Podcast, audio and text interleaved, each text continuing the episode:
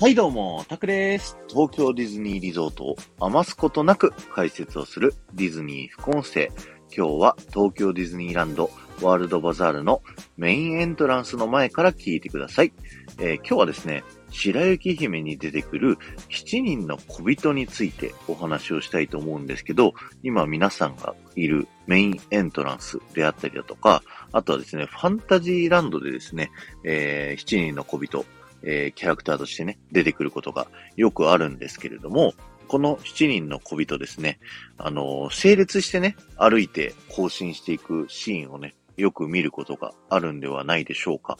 ちなみにこの行進ですね、実は7人の小人、順番がきっちり決まっているんですよ。今日はそんなお話をしたいと思います。えーまず、先頭からですね、えードック、そしてグランピー、ハッピー、スリーピー、バッシュフル、スニージー、ドーピーというね、えー7人の順番で、えー歩いております。えー日本語名で言うと、先生、おこりんぼ、ご機嫌、寝ぼすけ、照れすけ、くしゃみ、おとぼけというね、えー順番で歩いております。これはディズニーのね、白雪姫の映画、ハイホーのね、シーンで、小人たちが歩いている順番と全く同じ順番で歩いているというね、えーそういったこだわりもある、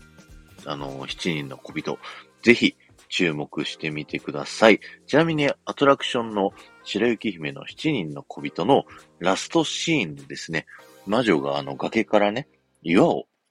落とそうとしてくるシーン、そのシーンでも7人の小人、並んでいる順番がね、一緒なので、ぜひ見てみてください。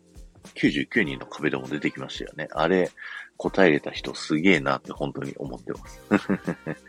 今日は終わりです。ありがとうございました。この放送が面白いと思った方は、ぜひ、いいね、押してっていただけると嬉しいです。いつもいいねありがとうございます。そして、ハッシュタグディズニー副音声をタップしていただくと、僕が過去にお話しさせていただいた東京ディズニーリゾートのいろんな場所でディズニーの豆知識についてお話しさせていただいておりますので、そちらの方もぜひ聞いてみてください。